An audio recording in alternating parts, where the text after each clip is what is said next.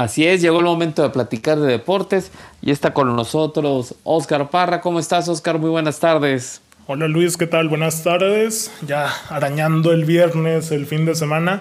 Y pues de hecho hoy estuvo bastante tranquilo en cuanto a otros días la actividad deportiva. Hubo fútbol en la Supercopa de España, la segunda semifinal entre Real Madrid y Athletic de Bilbao que pierden los merengues 1 a 2 de locales y pues con esto se va la posibilidad de que hubiera un clásico español el domingo para definir al campeón de la Supercopa Española, ¿no? Eh, la verdad que deja un mal sabor de boca el Real Madrid porque eh, tiene la ausencia de su lateral derecho Daniel Carvajal y hoy el que lo le sustituyó, que fue Lucas Vázquez, que ya ha sido el habitual, eh, pues fue, fue, el que comete los dos errores para los goles del Athletic y además eh, Sergio Ramos, su capitán y referente, no ha renovado y no hay indicios de que así vaya a ser y podría salir gratis a final de temporada. Entonces, pues francamente el Real Madrid atraviesa un mal momento eh, con esta Supercopa de España. Vienen días de mayor tranquilidad. Se enfrenta al Alcoyano en la Copa del Rey el próximo miércoles, un equipo de segunda B en España. Y pues en Liga la tiene un poco más sencillo. Viene el Alavés, el Levante, el Huesca, Getafe, por ahí Valencia. Y ya hasta finales de febrero estará teniendo sus verdaderas pruebas en la Champions contra el Atalanta, Luis. Entonces tiene que aprovechar el mercado invernal, el Real Madrid, para traer refuerzos, para definir la situación de su capitán, porque no, no parece que vaya por buen camino el proyecto. Fíjate, eh, qué triste cuando ves un a un equipo perdón, tan emblemático e histórico pasando este tipo de crisis, ¿no? Sí, totalmente, porque, a ver, obviamente el Real Madrid, muchos podrán decir que tiene ahí las tres Champions League que pues históricas, ¿no? De, años anteriores, pero yo me voy al reflejo de que ha dejado la situación después de la partida de Cristiano Ronaldo a la Juventus.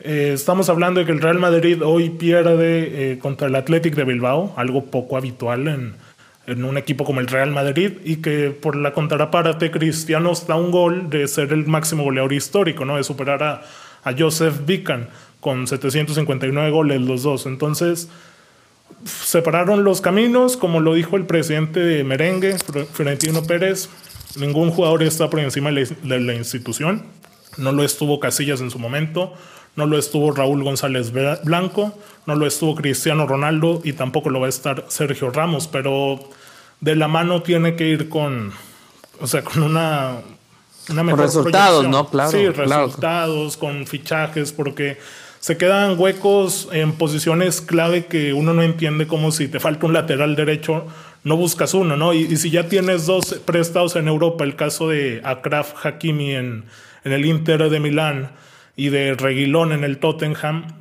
¿por qué no vas eh, a traer un mejor lateral, no?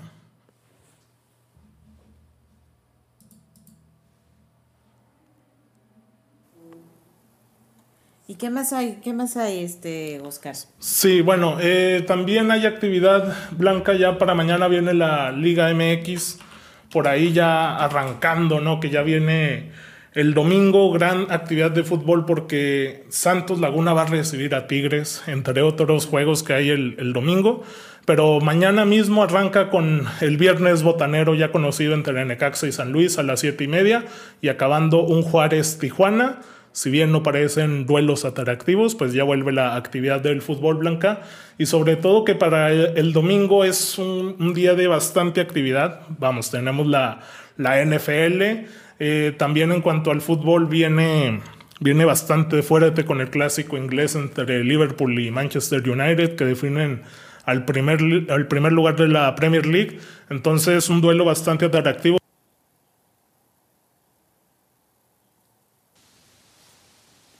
A ver, ya te dejé de escuchar. Oscar. Bueno, ahí tuvimos unos problemas con la conexión blanca con Oscar. Finalmente, este, el internet algunas veces falla y como hemos estado comentando por la cuestión de, del COVID, este, estamos en, ¿cómo se llama? Eh, desde casa. Entonces, este, ahí tuvimos unos problemas con, con la cuestión de, del internet. Ahorita a ver si se vuelve a conectar. Bueno, a ver si se vuelve a conectar. Sí, aquí estamos ya de regreso. Ahí estás. Ah, perfecto, Oscar, perfecto.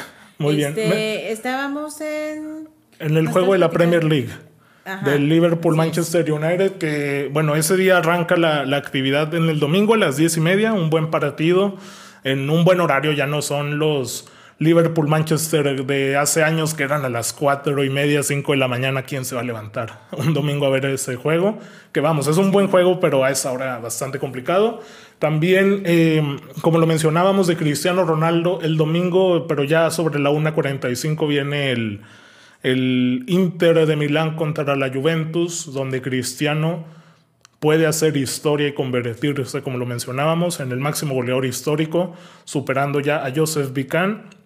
Los dos tienen este, ya 759 goles, que según la Federación de Historia y Estadística, eh, los catalogan como los máximos romperredes, aunque Pelé diga que tiene más de mil goles, que también no hay muchos datos, pero ahí se contemplan seguramente muchos amistosos y duelos no oficiales.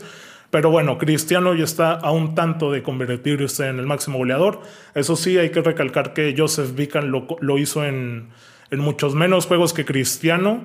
Ronaldo lleva 1038 partidos y Vican apenas en 800, si no mal recuerdo, menos de 800. Entonces es una cifra pues sin lugar a dudas espectacular para tantos goles, ¿no? Aunque el, futbolista haya jugado en Austria, eso no le quita la, importancia.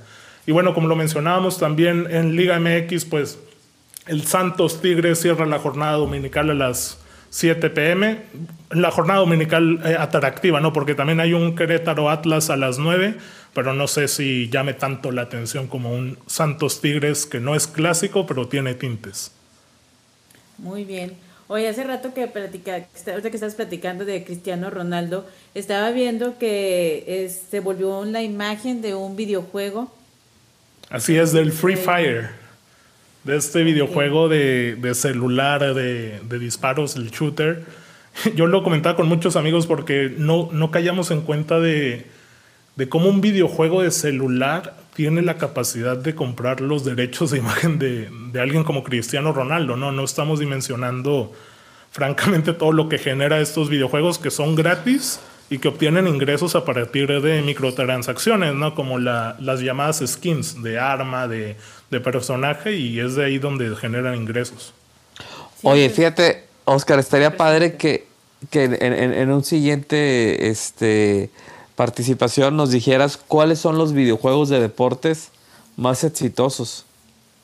Claro, con gusto. Bueno, ahí de bote pronto se me viene el FIFA, el, el videojuego de fútbol número uno que yo me he de confesar eh, seguidor de la saga desde hace muchos años, pero ya urge un cambio porque la, la competencia que es el Pro Evolution Soccer no tiene los derechos. La, la desarrolladora es Konami y y si bien Konami desde antes presumía que tenía la Champions y tenía a la Copa Libertadores y la Copa Sudamericana, pues no tenía los derechos de todos los equipos, ¿no? Por ejemplo, no estaba el Real Madrid y tú en vez de jugar con el Real Madrid jugabas con el Madrid White. Entonces, y con jugadores genéricos, te, quitaba bastante emoción, sí.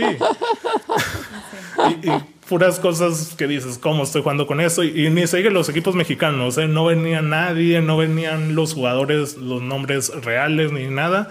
Entonces, el FIFA, que es el, el videojuego más popular de fútbol, es el que ha dominado completamente este terreno. Me, me, imaginé que estabas jugando, comprando productos chinos o piratas, pero bueno. O le cambiaban alguna letra o algo así. Ok. Pues bueno, muchas gracias, Oscar. Cuídate mucho. De nada, aquí estamos, Luis. Hasta mañana. Hasta mañana.